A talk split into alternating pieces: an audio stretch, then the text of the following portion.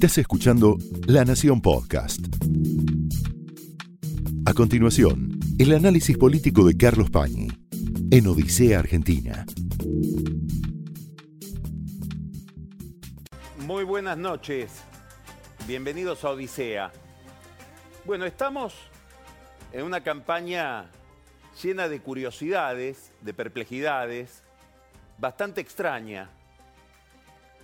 Uno trata de, ante lo novedoso, ante lo que el cerebro todavía no registra, buscar referencias en el pasado. Siempre ese movimiento hacia el pasado es imperfecto, probablemente engañoso, porque el pasado no se repite, entonces lo que está por venir siempre es sorprendente, siempre necesita ser pensado de nuevo y se necesita interpretar con cierta virginidad los datos que están apareciendo, las conductas, los alineamientos, las tendencias de la sociedad y de la política.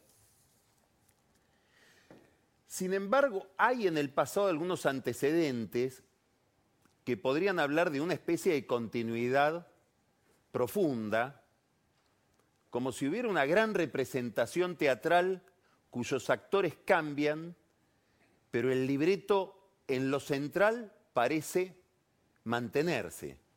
Si uno va, por ejemplo, a las elecciones de 1946, de las que surge Juan Perón como presidente, bueno, ahí había una dramática entre fascismo, el antiperonismo, y justicia social, institucionalidad, pluralismo, república y justicia social. En la elección de Alfonsín del 83, la dialéctica era bastante similar. Alfonsín había logrado superponer la imagen del peronismo, de ese peronismo ortodoxo de Herminio Iglesias, de Lorenzo Miguel, de la cúpula sindical, con la imagen de la dictadura, hablando de un pacto sindical militar. Y él se presentaba como el cambio de esa dictadura o como el fin del autoritarismo, aferrado a valores que tienen más que ver con la política que con, la economía. Hoy, con todo lo que tiene distinto la escena, parece ser la misma la opción, por lo menos la opción que prometen los dos principales candidatos.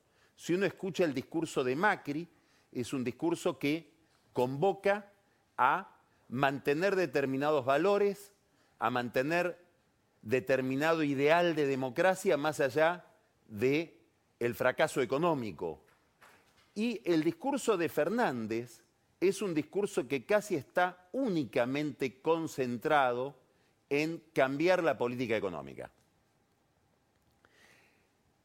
Esto que parece ser una continuidad de un mar de fondo que viene trabajando la política argentina desde hace muchísimo tiempo, secular, presenta en la superficie perplejidades, novedades, curiosidades, como por ejemplo una especie de cambio de roles entre los candidatos. Hoy vemos a Macri con un discurso económico desesperado, porque sabe que pierde básicamente las primarias por la economía. La economía es el gran fracaso de Macri. Vamos a tener un diálogo después con uno de los mejores economistas argentinos que es Roberto Frenkel y vamos a hablar de la inflación, que parece ser un desafío del que no nos podemos evadir desde hace tanto tiempo. Bueno, Macri hace promesas económicas. Si uno mirara, si uno trajera a un sueco a mirar la política argentina, alguien que la mira muy desde lejos, dice, este es el candidato de la oposición, el candidato que puede tener un discurso económicamente demagógico sin que nadie le pida cuenta, porque no tiene nada que ver con el gobierno. Y no, es el presidente que va por la reelección. Y el candidato de la oposición, el que dice que hay que cambiar la política económica, parece hacerse cargo de algunas continuidades o de algunas preocupaciones que eran las preocupaciones de Macri hasta hace poco tiempo. Por ejemplo, el otro día estuvo en la Unión Industrial Argentina, donde obviamente le piden baja de impuestos y él contesta que no, en homenaje al equilibrio fiscal y manifiesta tener mucha preocupación por el déficit fiscal.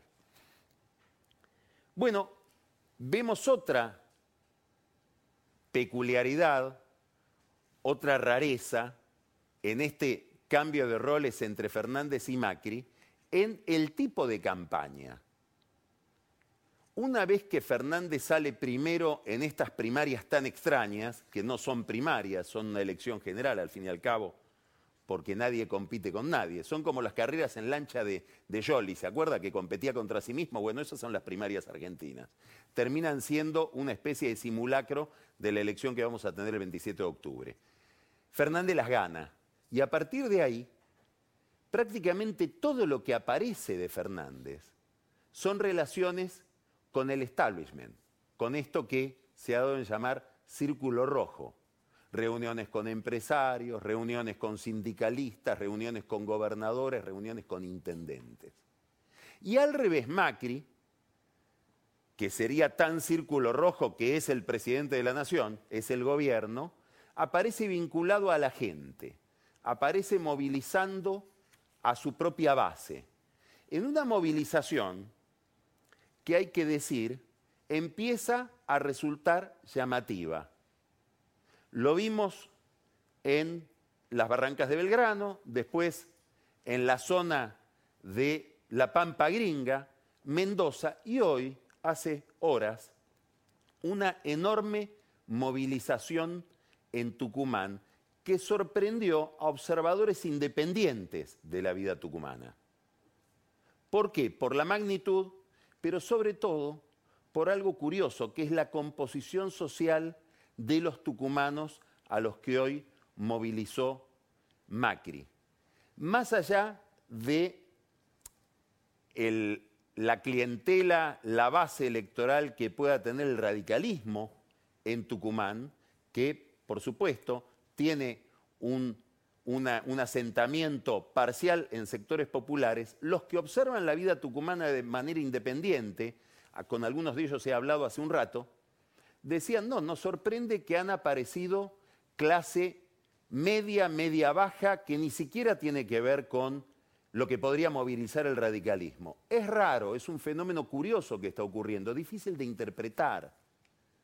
Es gente radicalizada, que solamente podría votar por Macri, que al ver la derrota de Macri se moviliza abrazando las ideas que identifica en Macri, o es algo distinto. Macri puede aspirar a mejorar su elección a partir de esta movilización, tendrá algún tipo de contagio. Es una especie de caerse la ficha en la cabeza de aquellos que, como me dijo hoy un dirigente macrista, nos tiraron de la oreja y se quedaron con la oreja en la mano. Es decir, se les fue la mano en la advertencia de que querían que se les preste atención. Esto está en las encuestas que hace el gobierno, que no son encuestas cuantitativas, el gobierno está obviamente enojado con los encuestadores, son encuestas cualitativas, lo que se llama el método del focus group. Y ellos advierten que hay un votante, que hay un ciudadano que está indignado con Macri, que nunca lo quiso, hay un votante que está decepcionado con Macri y que tampoco lo va a votar. Pero habría un tercer grupo de los que votó opciones distintas de las de Macri que habría votado en contra de Macri como para decir, che, préstame atención, decime qué me ofreces para el futuro, acá estoy, date cuenta. Bueno, leyendo esas encuestas es que Macri elabora un discurso diciendo, ahora te escuché es decir, un voto del desatendido, no del desencantado. Bueno, Macri, el gobierno, cambiemos, apela a ese voto cuando produce esta movilización y apuesta a que esto siga ocurriendo. Van a hacer una gran apuesta el 19 de octubre en el obelisco. La concentración en el obelisco tiene para el no peronismo, bueno, una evocación inevitable que es justamente la del 83 con Alfonsín en el precierre de campaña. Alfonsín cerró la campaña en Rosario, pero el penúltimo acto con un millón de personas, una manifestación histórica en aquel momento se realizó en el obelisco. Que sea en Tucumán es importantísimo. ¿Por qué? Y porque Tucumán, ya sea por vocación o por necesidad, se ha convertido en la pieza central del armado federal que construye Alberto Fernández. Y es una pieza controvertida. Recién Macri le hablaba a los tucumanos y les decía, cuiden la elección. Les dio prácticamente instrucciones, como instrucciones a un fiscal, diciendo, sobre todo acá en Tucumán. Bueno, es una provincia que en la elección anterior cuando fueron las elecciones de gobernador, y Jolly cometió el error de visitar Tucumán, el gobernador era Alperovich, surgía Mansur de esa elección, hubo quema de urnas. Pero más allá de esto, probablemente sea la, la provincia con el sistema de poder más mafioso que hay en la Argentina. Nos hemos cansado en Odisea de ir reconstruyendo los rasgos de ese sistema, desde Alperovich, incluido ahora Mansur. Y Mansur tiene una relación estrechísima con Fernández. Es una especie de primus inter pares de los gobernadores y además tiene gente de su intimidad vinculada siempre a negocios en el corazón del equipo de campaña de Fernández.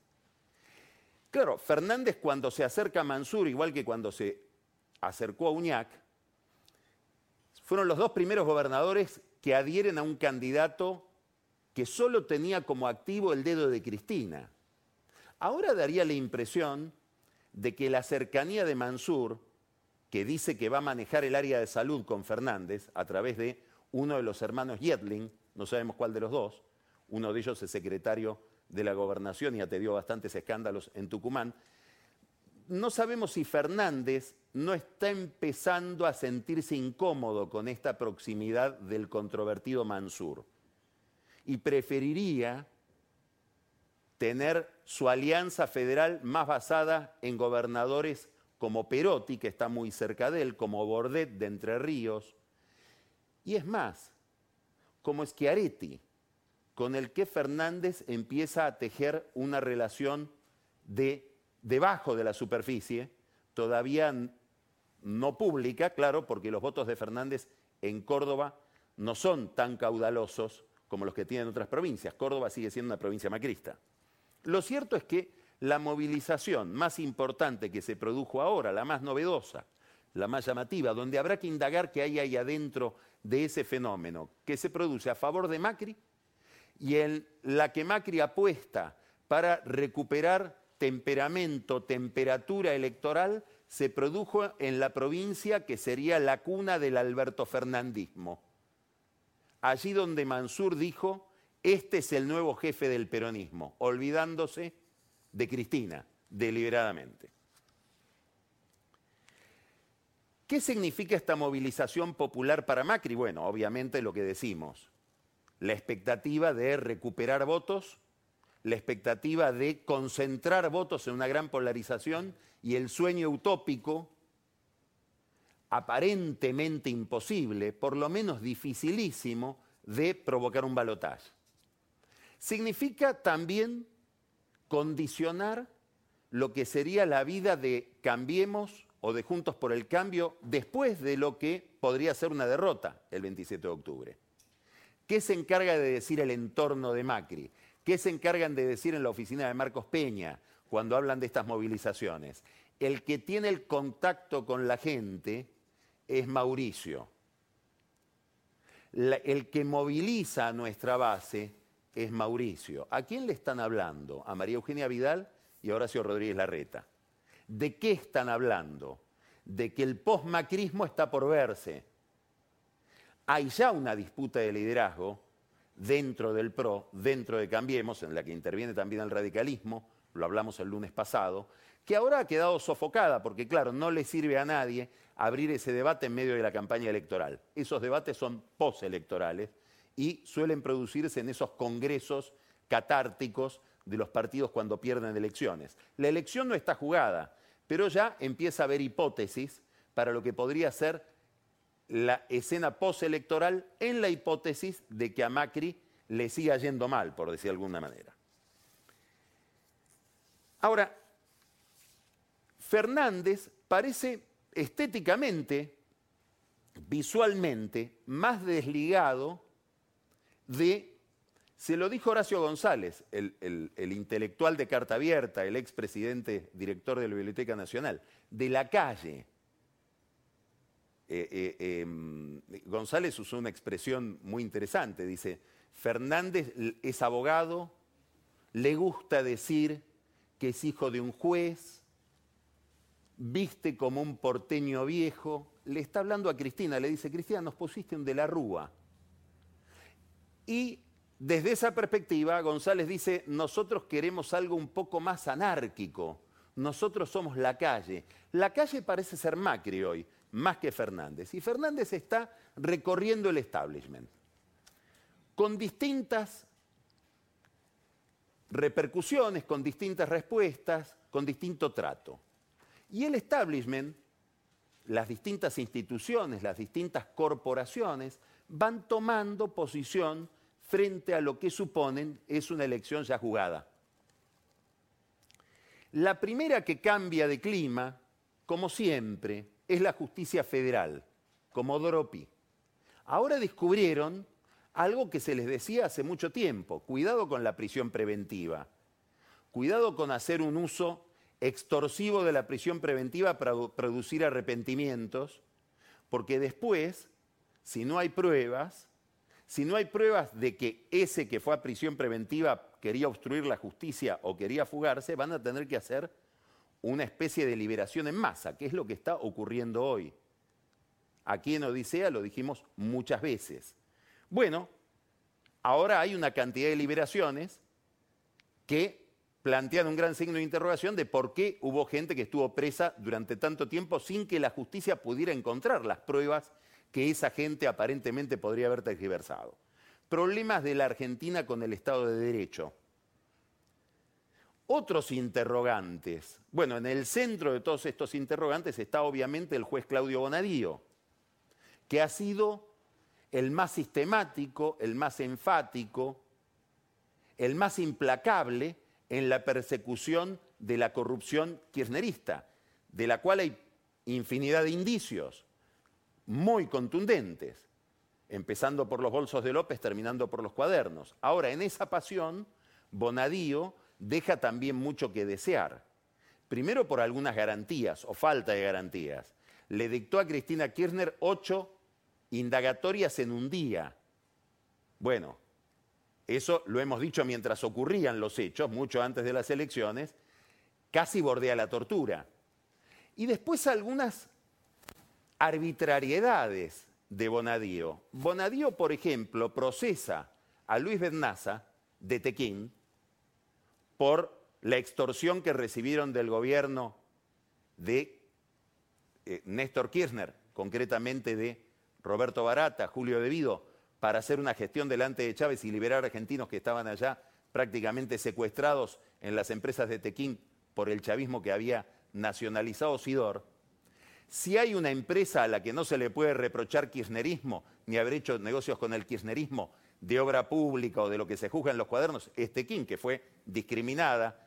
Recuerdo las solicitadas que decían Clarín, La Nación y Tequín miente. Bueno, queda procesado. Luis Bernaza, que es una de las figuras más importantes de la empresa.